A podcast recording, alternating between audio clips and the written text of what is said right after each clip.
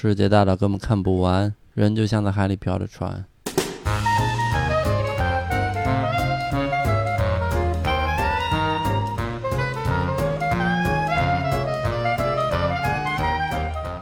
大家好，这里是效果小酒馆，我是主持人圆圆。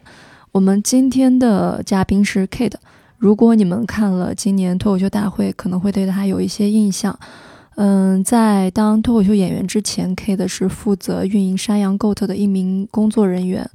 对于山羊 Goat，有些朋友可能不太知道，这是一个开放麦场地，我们很多演员会在这里试段子、聊段子，所以经常来这里看的观众，很可能就能看到一个段子形成的始末。呃，总之，山羊是这样的一个地方。去年夏天我刚来公司的时候，Kate 刚刚辞掉了自己在山羊 Goat 的职务，准备去做一名全职脱口秀演员，到现在已经一年半了。前阵子我们在山羊看了他讲了几次开放麦，就是状态不是特别好，想问问，但是因为我们也不是特别熟悉的朋友，所以也就一直没有怎么问了。最近刚好他在测试自己的主打秀，所以就邀请他来我们节目聊一聊。嗯，做了这么久的播客，其实我们也有了一些基本认知，那就是在与人面对面交谈的时候。人可能会呈现出很多个自己，我们不能指望每个时刻找到的都是同一个人。所以本期播客呈现出的是二零二一年十一月十六日下午遇到的那个 Kate。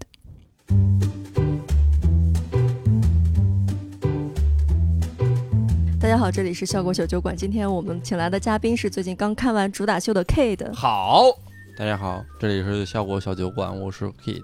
最近你看了一个主打秀，感觉怎么样？主打秀那天好像演的不是特别好，因为反正多层原因吧。第一，这不太不太适应观众是冲着我来的这一点，还不太适应。我跟大家介绍一下主打秀吧。OK，就是主打秀就是比专场再轻一点的，然后它是。有一个主持人，有一个开场嘉宾，然后主要的人就是开主打秀的这个人，会讲三十到四十分钟。对，在国外叫 headliner。你自己之前一直想开吗？我其实也不是特别想开主打秀，因为我比较害怕面对这种节点式的演出，不然我不太自在，或者说让我有一些心理负担之类的。所以那天在在舞台上特别特别紧。你是怕这是一个节点，你就觉得这个东西非常重要，是吗？节点这个东西，反正对于我来说就是会紧张，重要不重要倒无所谓，反正我就是紧张，就是身体也会紧绷，心里也会紧绷，所以就会不太知道自己在干什么，会懵，和感觉和我录节目的时候状态差不太多。你上节目的时候也懵了吗？我我上节目太懵了，我上节目都不知道自己在上面讲什么、干什么了。因为在节目上那个舞台比较陌生，但其实效果工厂那个场地，就是你开主打秀的那个场地，应该还是你挺熟悉的，对吧？嗯，最近也有点也有点陌生了，因为最近都在这个大剧院演出啊，所以这个效果工厂也是很少去了，所以没有开玩笑。我就经常去效果工厂，但是可能第一也是有有一段时间没在效果工厂演出了，第二就是。好像那天来的朋友们有好多都是之前经常来看演出的朋友，甚至有我看到最起码有好几个能把我段子完整背出来的朋友，就会心里有负担。嗯，那你刚才不是说你很担心别人是不是冲着你来的？对，就是这种朋友才知道他是冲着我来的嘛。我是不太能接受现在有人这么说，是冲着我买这个票或者怎么样，我可能自己会有心理负担。为啥呢？也不知道为啥，就是莫名的就会这样。一开始还挺好，但是后面有有紧张，讲错了一两个段子，包括漏讲了一两个段子，就自己在舞台上就会有一些慌不择路的感觉。然后，哎呀，就是一次比较宝贵的经历吧，也是第一次。开主打秀，感觉第二次就能知道应该如何讲这个东西了。之前没有讲过超过十五分钟的段子，那区别大吗？讲十五分钟，其实还挺大的，真的挺大的。就是包括你平常讲的顺序也好，包括你平常演出的准备也好，感觉到主打秀的话是一个还挺不一样的一种体验。是因为它需要完整吗？首先是要做到一些完整性吧。或者说串联性吧。第二就是你作为这场演出的主角儿，就多少要传递一点儿你的个人内心世界之类的。比如说你平时十五分钟拼盘的时候，你就讲好这十五分钟段子就行了。但是一个以你为主角的演出，你就要想要怎么样把它做好嘛。那你这嗯次传达出去了吗？还行吧，有一些我想讲的，还没有特别多用喜剧技巧也好，或者说用好笑的梗来把它藏在里边儿也好，反正就是传递了，但是传递的自己还不太满意。嗯，那你这一次演的时候，你感觉你能感觉到观众吗？你只要在你站站在那儿离你很近，当然能感觉到观众。我每一场演出都能感觉到观众呀。那你这次感觉观众的感觉到底是什么样？这一次，反正对于我自己来说，感觉就前几个段子讲完，感觉好像有一点儿虚高，就会有一点儿害怕。虚高是指啥？虚高就是这个段子平时在剧场里没有那么那么强的反应，嗯但是后后来想想也很合理，但是就是一下自己还没过渡出来，没适应到，就比如说讲了一个小段子，然后大家都停下来笑了好久之类的，哦，那个时候不是你的情绪应该越长越高，后面应该都更有信心吗？嗯，可能还是因为自己有一些不自信的层面在，所以说在舞台上就会想，这个地方为什么有一些和寻常不太一样的反馈，也是自己自己的问题，这个跟大家没什么关系。嗯包括我前两天和秋瑞聊，秋瑞好像也有这个问题，就是在适应嘛，这个东西就都都在适应嘛。嗯。那你最近演出状态？因为我上次看开放麦，感觉你的状态很奇怪，是故意换了一种风格吗？还是状？态很奇怪，你看的是哪次开放麦？呃，有一次你说忘词儿了，然后从裤子兜里面拿了一个纸条，结果也看不进去纸条的感觉。啊、那个都很正常，就是我大多数都是背好久背好久才去开放麦讲，也不是故意的紧张风格，因为我上台我还是比较害怕交流的。就我基本上在开放麦就是只需要大家反馈，但我不太和大家有脸眼神交流也好，或者言语的交流也好。哎，但你不经常做主持人吗？对呀、就是做主持人就是两码事儿嘛。哎呀，也是我自己的问题，就是我太容易被打断思绪了，特别是这种你第一次上台讲的时候，如果说我被打断思绪，我就会很慌，嗯，会害怕，或者说会忘掉。但当主持的时候，就是职能不一样嘛。像开放麦你是试自己的段子，做主持的时候就是为其他五个演员做事儿嘛。为其他五个演员做事儿的时候，就知道自己要讲什么。啊，其实你分的还是挺清楚的。嗯，对我分的还会比较清楚一点儿。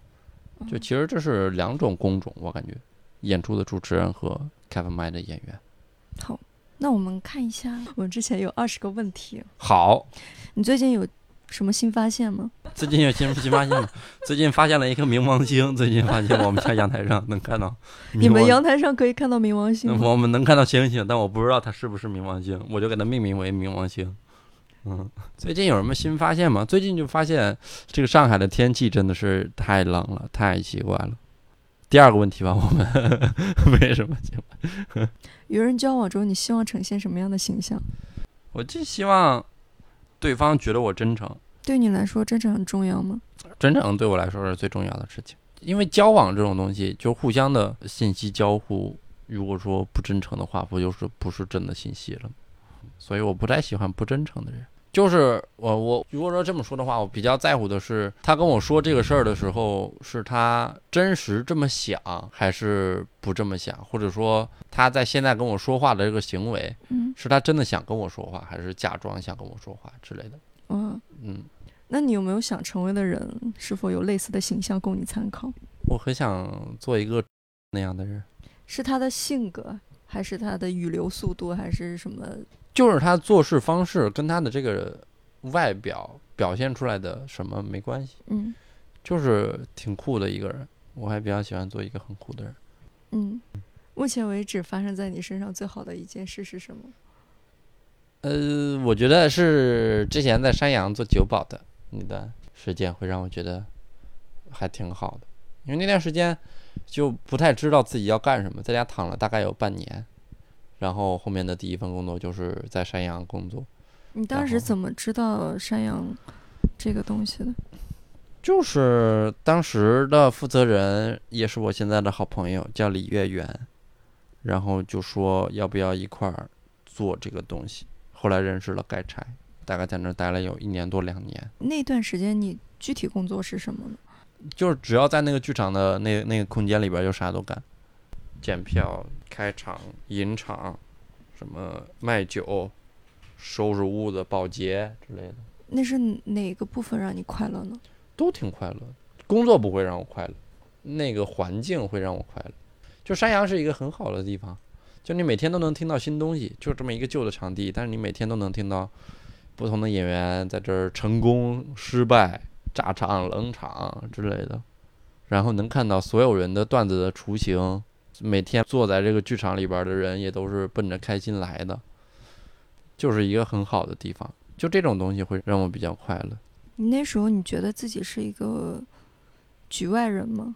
因为你当时的那个身份是观察者。嗯，或者说运营这个地方的人。嗯，你要是这么算的话，我当然不算局外人了。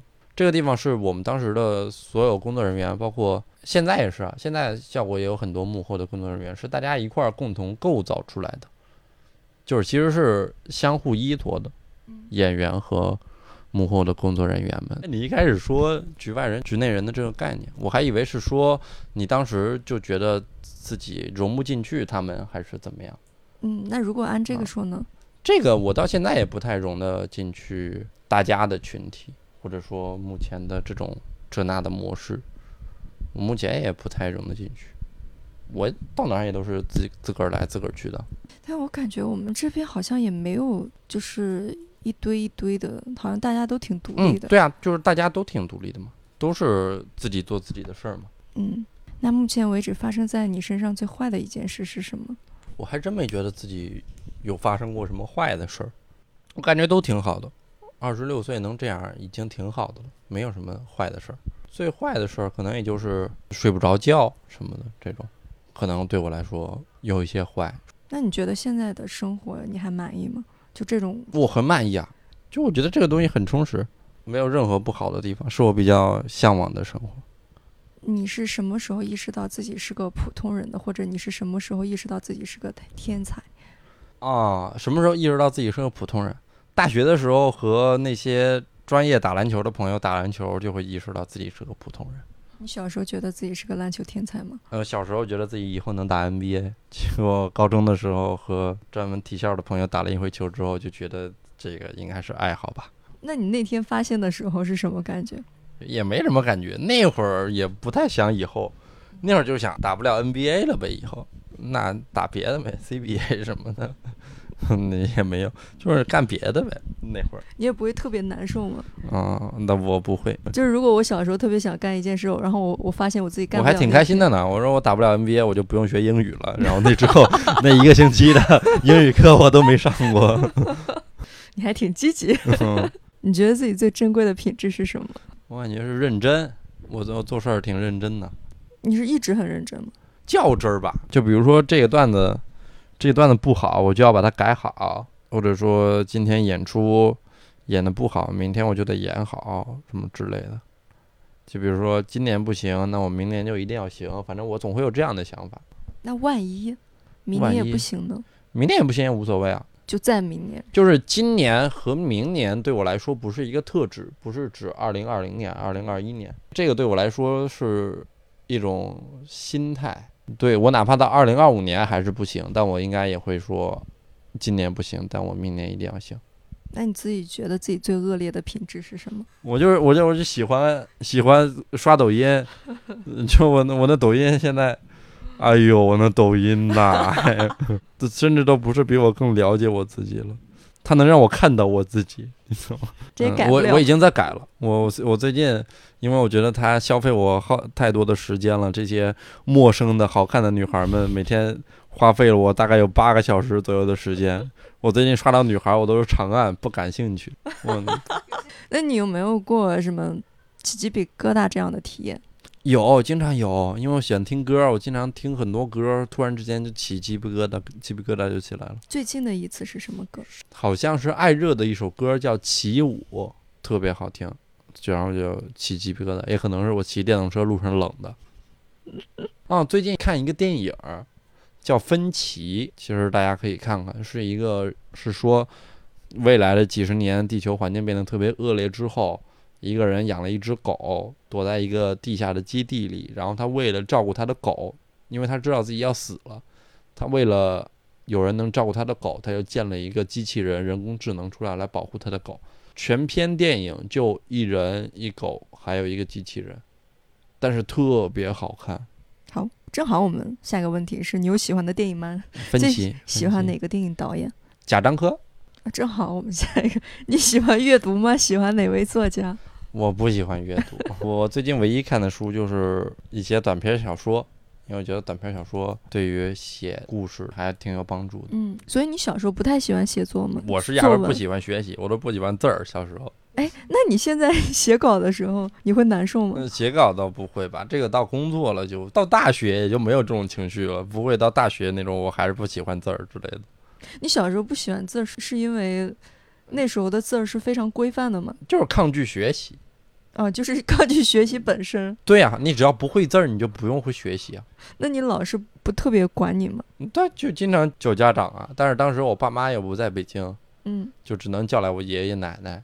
嗯爷爷奶奶就只会说：“哎呦，哎呀，这个小孩儿嘛，小孩儿嘛，这那的，嗯就没太管我。嗯。如果要学一门艺术，你会选择学什么？我想学钢琴，为啥呢？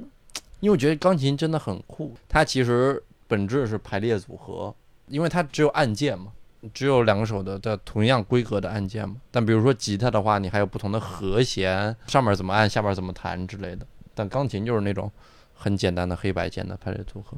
要是能学好那个，我我觉得还挺酷的。你对自己最满意的一次选择是什么？你人生中选择的次数多吗？其实不多哎，我觉得都是你能干这个事儿，然后就去干，然后慢慢就干成现在这样了。你要是选择的话，就是大学毕业选择在家还是来上海。毕业之后，家里说你要不然你就回家，当时觉得家里太无聊了，所以就来了上海。这好像是我最近唯一一次做选择，哎，你来上海多久了？三年吧，差不多。所以中间也没有什么特别选择的事情，反正你就是一直就这样过来了。对，感觉还挺顺的，也没有什么挫折，也没有什么选择你要做这个或者做那个。啊，我是觉得，就有时候我们看起来有很多选择，其实选择实际上没有那么多。嗯，其实也挺多的吧，嗯也挺多的吧。但是就是你知道要做什么的事情的时候，其他的选项都不叫选择了嘛。嗯就比如说，当时也可以继续玩音乐，当时也可以做脱口秀，但是你你明明知道自己更应该干的事情就脱口秀，那个选项就不列入你的选择范围内了嘛，哦，对吧？我懂了。那其实不是没有选择，是那些你没有把它变成选择项。对，就是那些对于你来说，呃，不是你真正想做的事儿。那你是什么时候发现脱口秀是你想做的事儿？嗯，从脱口秀大会二，因为当时刚到山羊，刚开始工作的时候，那些开放麦都是脱口秀大会二的人在，嗯呼兰，呃，庞博、杨笠什么的，当时就看着他们，觉得啊，这东西我可能不太行。然后到后来，他们节目结束了，他们不来了，是一些其他的朋友再来的时候，就会觉得啊，这个东西好像，好像我好像行，就是就选择了。那你第一次上台的时候，你还记得吗？记得，记得，就是在山羊第一次上台，好像还行，就是在几个演员中间讲一个五分钟。第一次上台的时候，那天讲完也没觉得自己行。我不知道你你你你第一次上台的时候是啥感觉？我我很懵，我下来之后不知道自己在干嘛。对啊，就是很懵，就是你在台上的时候是没没空管别人的，你会想的只是自己。我我刚刚说完这句话有没有说错，或者说我如果说这么说的话，他们会怎么想，这之类的，就是你满脑子都都在转，就是没有空把心思放在表演的这件事儿上。那你是讲着讲着就觉得好像真的还行。我是是压根儿你就没记这个事儿，就没空想这个事儿行不行这个事儿。就是后后来就反正就两周讲一次。后来就是坚持下来了嘛，嗯，就是两周讲一次，坚持下来了。那你有没有很想说，但似乎又没有语境说的东西？我觉得这就是脱口秀这个东西比较好的地方，就是你能构建自己想要表达的语境。但是万一那个你想说的不那么好笑呢？嗯，那就把它改好笑。任何事情都是有好笑的角度的。你只要想讲的同时，你想要把它改好笑，嗯它就是可以呈现出来是一个好笑的，但同时也是你想讲的东西。嗯，你觉得这就是能力问题了？对，这就是难易的问题，嗯这难易程度的问题。难就难在这儿嘛，嗯，就是你在输出自己的世界观的同时，还在好笑的说这个东西，这就是一个好的脱口秀演员嘛。你上去讲是就是想讲一些趣事儿呢，还是你真的也想输出一些东西？其实无所谓，你也没想过这事儿。趣事儿里面也有你的世界观，嗯也有你对于任何比如说这种尴尬的场景的情境的你的处理什么的，也都是你的世界观。或者说你看到一个东西，你会觉得不开心、难过，你会为什么不开心、难过？这个也是你的世界观。我觉得趣事儿就是在跟大家聊你是怎么做的，但是不是趣事儿的东西，就是在跟大家聊你是怎么想的。那你现在聊的是你是怎么做的多，还是你怎么想的多？我现在趣事儿聊差不多了，其实都是聊怎么想的会比较多一点。那你现在整天会想一些乱七八糟的东西吗？我基本每天都在想一些乱七八糟的东西。比如抖音八小时。对呀、就是刷下来就停不下来，就是你知道下一个也很短，而且它可能还比你现在看的这个还好看，就是这种这种感觉。但我我最近一直在刷抖音，我的感触就是因为它那十五秒情感浓度非常高，嗯，你那一两个小时就 就相当于把你一个月的情感给用完了，就就是就是，比如说我们实打实的聊天儿，我们是要花两个小时的，但如果说你就把这个剪，你要剪一些让观众听起来。嗯，是顺滑的，同时也是有有效信息的，可能也就剪个三三十分钟。所以说，我觉得这也是做视频的朋友比较辛苦的地方。他能展示的东西永远是短的，但他们要投入的精力是长的嘛。我看到每一个那种那种在跳舞的女孩，我都会给她点一个关注，因为我会觉得这是我为内容付费，我在为对她支持。所以所以我现在抖音有五千多个关注，抖音，我我现在那个我我现在都不看推荐了，我直接看关注。我，但我但我现在已经不看了，我现在已经戒掉了，哇，这东西能说戒就戒吗？说戒就戒了。我最近就在清这个东西，你清了之后有啥改变吗？就觉得没啥改变啊，所以我为什么要关注它呢？那不关注也无所谓啊，没啥改变。那你有没有什么终极目标？我倒还没啥终极目标，你现在没有小目标吗？小目标可能就是把主打秀讲好。有没有一个特别大、特别大想做的事儿，但目前完成不了？我想做音乐脱口秀，像波那样的，然后想做一个专场或者说一个专辑。嗯，这个如果说最后把目前手上的事儿都做完之后，可能会想做这个事儿。嗯，你会觉得自己是个好人吗？我应该算好人吧，反正我没有想过要伤害别人。那世界上有让你深恶痛绝的人吗？我我基本上不会有讨厌的情绪。世界上有让你五体投地的人吗？就你特别佩服。Childish Gambino 也是一个说唱歌手，也是一个导演，也是一个编剧、演员之类的，反正是一个艺术家。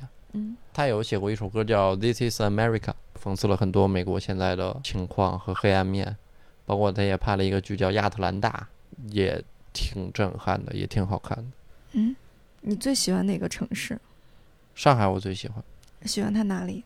喜欢在上海的时候自己的状态，按说就是在哪儿都一样，其实都都差不太多。嗯其实就是，嗯比如说你去成都也会有找到一个有一个这样的地方，有咖啡店，有有市中心，有繁华的地方，有这这那那。但是就是在上海待的时候，感觉舒服一点，就是不一样。可能就是自己的心态不一样，或者说自己的生活状态不一样。你最喜欢什么气味？我喜欢洁厕灵的气味，就是那种喷喷出来之后有那种，比如说薰衣草的味道啊之类的那种味。所以大家也看得出来，开的很喜欢刷马桶。我很喜欢刷马桶，我喜欢舔马桶，我喜欢，我喜欢把洁厕灵倒在我的舌头上，然后把那个马桶舔干净了。这个不许剪，这个不许剪掉，我就要这个，玩的就是这个，你你你闻到那种气味会感到舒适吗？嗯，就是爱闻，也就没有好闻啊，就是对对，就爱刷马桶。好，最后一个问题是因为上一个嘉宾是我们的门卫大叔，他没有给我们留问题，然后我们就上上一个嘉宾的问题吧，就是小北说的，你去喝酒是真的想去喝酒，还是想去社交？跟我们公司的人喝酒的话，实话实说，我其实最近两三个月都没有和公司的朋友喝过酒，基本上没有。就是其实我是一个讨厌社交的人。嗯但我也不知道自己喜不喜欢喝酒。喝完酒的时候，有时候会感到开心，但有的时候又会觉得是一种负担。可能 这个对我来说很难回答，因为你也不知道。对，因为我也不知道，我也没有一个准确的答案。嗯但我只是知道我是讨厌社交的。那你给我们下一个嘉宾留一个问题吧，下一个嘉宾是谁？还不知道。让我想一想。你上次对于异性心动是什么时候？对，吧？我是每分每秒，我是只要打开抖音的每分每秒，打开抖音的每十五秒钟就会对一个女孩心动。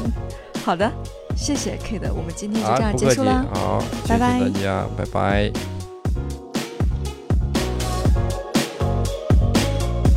阳光像钻石闪耀，蓝色画布下我们起舞，繁花般绽放着射着光源。翻翻翻，现在不欢迎你光临，沐浴在大自然里，我能大胆喘气。我的电话关机，别担心，我身边有我的 baby。飘散的蒲公英，要看摇曳在丛林，到处是森林的踪影，梦里憧憬的声音。甜蜜法我们做到了，穿过了荆棘和沼泽，我的经历像小说，像起落的过山车。别再抱怨来自负能量的考验，他们就像是金属会导电，别被无法改变的时代跑偏，我们生来为了冒险。听见加 lennon hold my hand，晚霞微风吹散了。未知的恐惧，搭配着新鲜的空气，带给我灵感和动机。虽然这从来都不是容易的，播放的歌是我们最中意的，所以我们跳舞。